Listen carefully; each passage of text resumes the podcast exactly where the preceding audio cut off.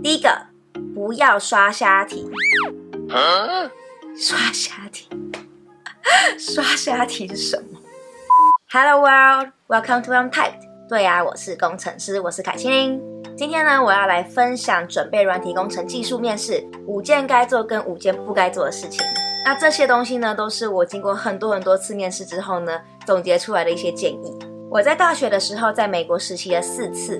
然后在台湾找正职软体工程师的工作呢，也有面试过几家不同的公司，所以呢，我大概估算了一下，我技术面试应该也面了至少有三十几场，所以呢，我就从我这个很多的面试经验中，总结出了以下几个我觉得很实际的建议，就觉得要是当初有人告诉我这些 tips 就好了，我就不会这么辛苦了。那我这边要坦诚说，我不是一个超会面试的人，我也是经过努力辛苦出来的。但假设如果你今天是一个本来就很会面试的人，那我觉得今天的影片内容可能就会对你来说就还好，还是希望你可以看完。可是如果你今天也是正在努力准备面试，然后可能有遇到一些挫折或是不知道方向的话，我觉得今天的影片内容会对你非常的有帮助。那这边要提一下，软体工程的技术面试跟一般大家所熟悉的 behavioral interview 很不一样。如果你不太了解 coding interview 的话，你就可以把它想成你是。当场要解力口就是当场用写程式的方式去解决一个问题。那跟一般的面试官问你一个问题呢，你就嘴巴回答，这样子是不太一样的，应该说非常不一样。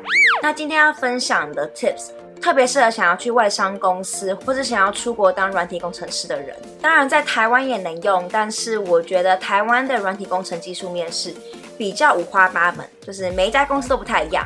对，我遇过完全不用写 coding question 的。然后我也遇过，就是很像在学校做纸笔测验的考试的。但是在美国啊，或是外商公司的软体工程师的技术测验，面试过程基本上都大同小异，而且可以说是有 SOP 的。那这个 SOP 呢，我之后会在其他影片做分享。那我们就赶快来看准备软体工程技术面试五个该做跟五个不该做的事情吧。Let's untype it。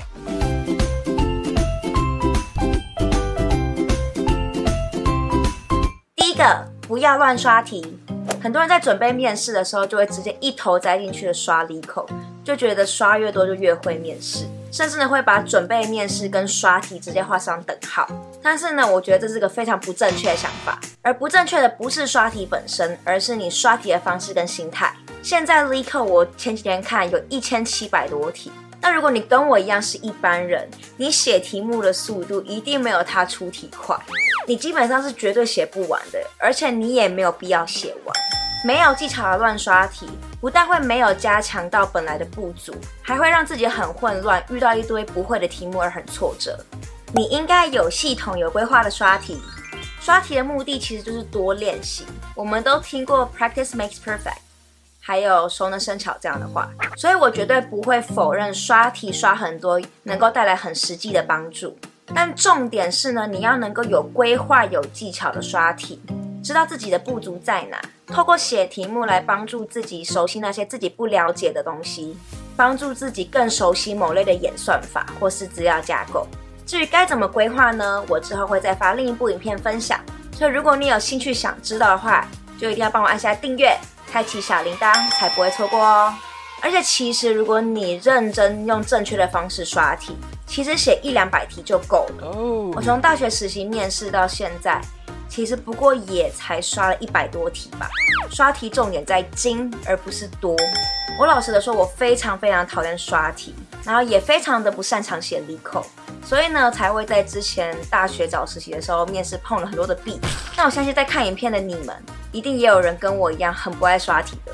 虽然我也遇过不刷题，但是他就是很会面试。然后他拿到了很多好的软体工程师工作的人，但是呢，这种人不多。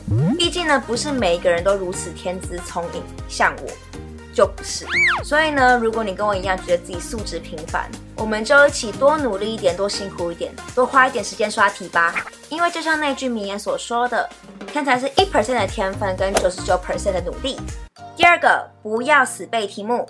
虽然我在之前有一部关于写程式的影片中有提到说死背不会死，就是呢，如果你一开始学学不会，你可以先死背一个东西，让你的大脑时间去融会贯通。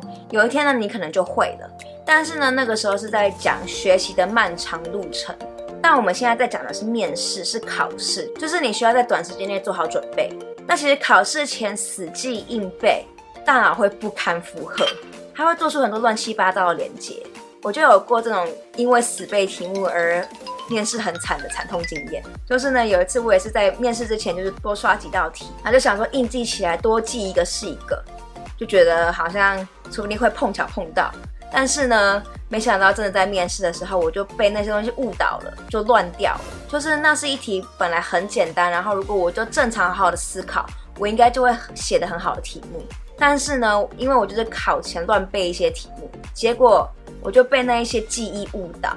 然后我反而那一题写的一塌糊涂，就是做了很多不该有的假设，然后也不能好好思考，所以真的不用背题目。这种技术面试不是多背就有分的，你应该要融会贯通，举一反三。你们都知道电脑科学它是一个以数学跟逻辑为基石的领域，那我觉得逻辑跟数学除了九九乘法表之外，它就是不能背的。在开始写题目之前，你应该就要先去读懂、学习各种资料架构跟演算法。然后有透彻的了解之后呢，才开始刷题。透过多练习加深印象，才能够让刷题发挥最大的效果。当你有完整正确的知识之后去刷题，你就会发现很多五花八门的题目，其实都只是经典题，再多加一点小装饰而已，就只是一些变化题。这时候已经融会贯通的你，就能够举一反三，轻松的解题了。当然啦，如果你要能够融会贯通这些基础知识，这就不是一夕之间可以达成的事情。当然，这些东西就是要靠平常的努力啦。第三个，不要用电脑编辑器写题目。面试的时候，你写 code 写代码的地方，很大的机会都是非常阳春的，可能会是一个 plain text editor、Google Doc、一个白板或甚至是一张纸。我们平常开发的时候太习惯有 IDE 了，很习惯有 Auto Complete、Highlight、Shortcut 这些功能。但是你在考试的时候没有这些东西呀、啊。所以如果你在准备面试的时候都是用电脑在舒服的环境上面写题目，那你真的在面试的时候，你就很有可能因为不习惯这个环境而被分心，没有办法好好的解题。所以呢，你应该用手写。第一次听到说用纸笔手写扣的人，应该都会觉得很荒唐。但其实这不是一个罕见的测验方式，因为呢，连在美国华盛顿大学 Computer Science。他们的 midterm final 都是用纸笔做写程式的测验的，而且啊，蛮多研究都证明说用手写的学习记忆效果是最好的。不过为了环保，我更推荐使用白板。而且啊，在白板上写字的感觉跟在纸上面写其实是很不一样的。让自己先习惯在白板上面写扣其实是很重要的。而且根据我的面试经验，你会遇到要用白板写扣的机会是最高的。当然，如果你很确定你要去面试的那间公司，他们是用某几个特定的环境做面试的，那你当然就可以让自己先去用那些环境做练习。譬如像 Google，他们很多时候就是在 Google Docs 上面写题目，那你在练习的时候，你就可以用 Google Docs 去写题目。但我觉得用白板跟纸是最根本简单的方法，因为我觉得应该没有人会习惯用白板纸笔，但是不习惯用电脑了吧？所以我觉得先让自己去习惯最不好习惯的东西。那你遇到其他的环境其实都还 OK。第四个，你不该没有做模拟面试。会解题是一回事，但是你要能够会解释怎么解题又是另一回事。如果你只是单纯的刷题，但是你没有模拟面试的话，你就很容易会遇到说自己脑袋里面都想得通，但是你没有办法清楚的向人表达说你脑中的想法的问题。那这样子面试就会很惨烈，因为呢，追根究底，解题目跟面试是不一样的。面试是透过解题目去测试你这个人，但是呢，不代表解题目就是面试本身。所以呢，这也是为什么很多 competitive programmer 他们不见得很会面试，因为公司面试你这个人，他是想要看你是不是一个工作上合得来的人。那你在公司里面当软体工程师的话，你百分之九十九的机会，你一定会要跟别人合作。就像一个篮球队，他不会只喜欢一个单纯会投篮但不会传球的人。公司也不会想要一个只会写扣但是不会沟通合作的人，所以呢，你应该找别人一起模拟面试。那做模拟面试呢，有很多方式，最直接的方式就是请一个已经在工作的软体工程师来面试你。那另一个很好的方法是找朋友一起，你可以去找一个也正在准备面试的朋友，然后你们就可以互相轮流问对方问题，互相模拟面试对方，这样一起读书，一起交流，然后可以互相加油打气，效果会非常好。那如果你说你找不到也要面试的朋友的话，那没关系，你可以使用一个线上模拟面试平台 Prep，你就无时无刻都可以有人陪你一起模拟面试。在线上做模拟面试，其实对于现在疫情来说是非常好的。那详细 Prep 怎么使用，我在之前的影片中分享，所以有兴趣的就欢迎去了解哦。Take care，点这点这。第五个。不要面试前写新题目，面试前去多看那两三道题目，其实对你的帮助非常少。就跟我前面提到的一样，就是你考前去死背几题题目，真的没有用。考前去写新题目，不但没有什么帮助，还会让自己有机会去遇到不会的题目，然后让自己很挫折，反而丧失士气。因为你在考前看的那些题目，其实只是硬背而已，而面试的时候会出现那些题目的机会，真的太小了。当然，我也有朋友，他有经验，是他考前看了两题，然后呢，隔天面试竟然出现一模一样的题目。对，但是这种机会实在是太小了，就我们就脚踏实地一点，不要去有这种不切实际的期望。你应该考前复习大观念跟写过的题目，在考试前夕，其实基本上你会就是会，不会就是不会。与其让自己遇到不会的题目很挫折而没办法好好睡觉。不如复习一些大方向的观念跟知识，譬如很多 data structure 基础的知识，或者是看一些之前已经写过的题目。再不来就是放轻松，直接去早点睡觉。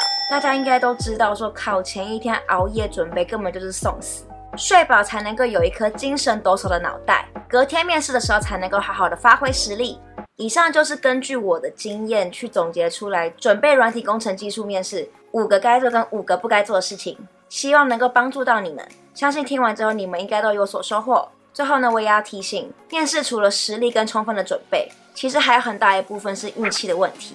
所以，如果你最近面试不太顺的话，不要灰心，不要气馁，继续加油努力，配合以上几个建议，我相信你面试的表现会越来越好的。所有的努力都不会白费的，我们一起加油。如果你喜欢今天的内容，而且想要看到更多这样子的影片的话，就麻烦你一定要给我这支影片一个 like。这是给我很实际的鼓励，并且帮我把这支影片分享给需要的人哦。我们下次见，拜。最后啊，偷偷给你们这些看到最后的观众朋友一些 bonus。最后一个建议就是不要穿得很邋遢。对，我知道很多软体工程师平常上班的时候都穿得很轻松简便，但是麻烦你呢，在面试的时候能够表现出一些专业 respect，不要穿拖鞋、短裤、吊嘎，可以吗？好歹穿个 T 恤长裤包脚的鞋子，这样子穿也很舒服吧？对，拜托，谢谢。最后祝大家新年快乐，身体强壮如牛。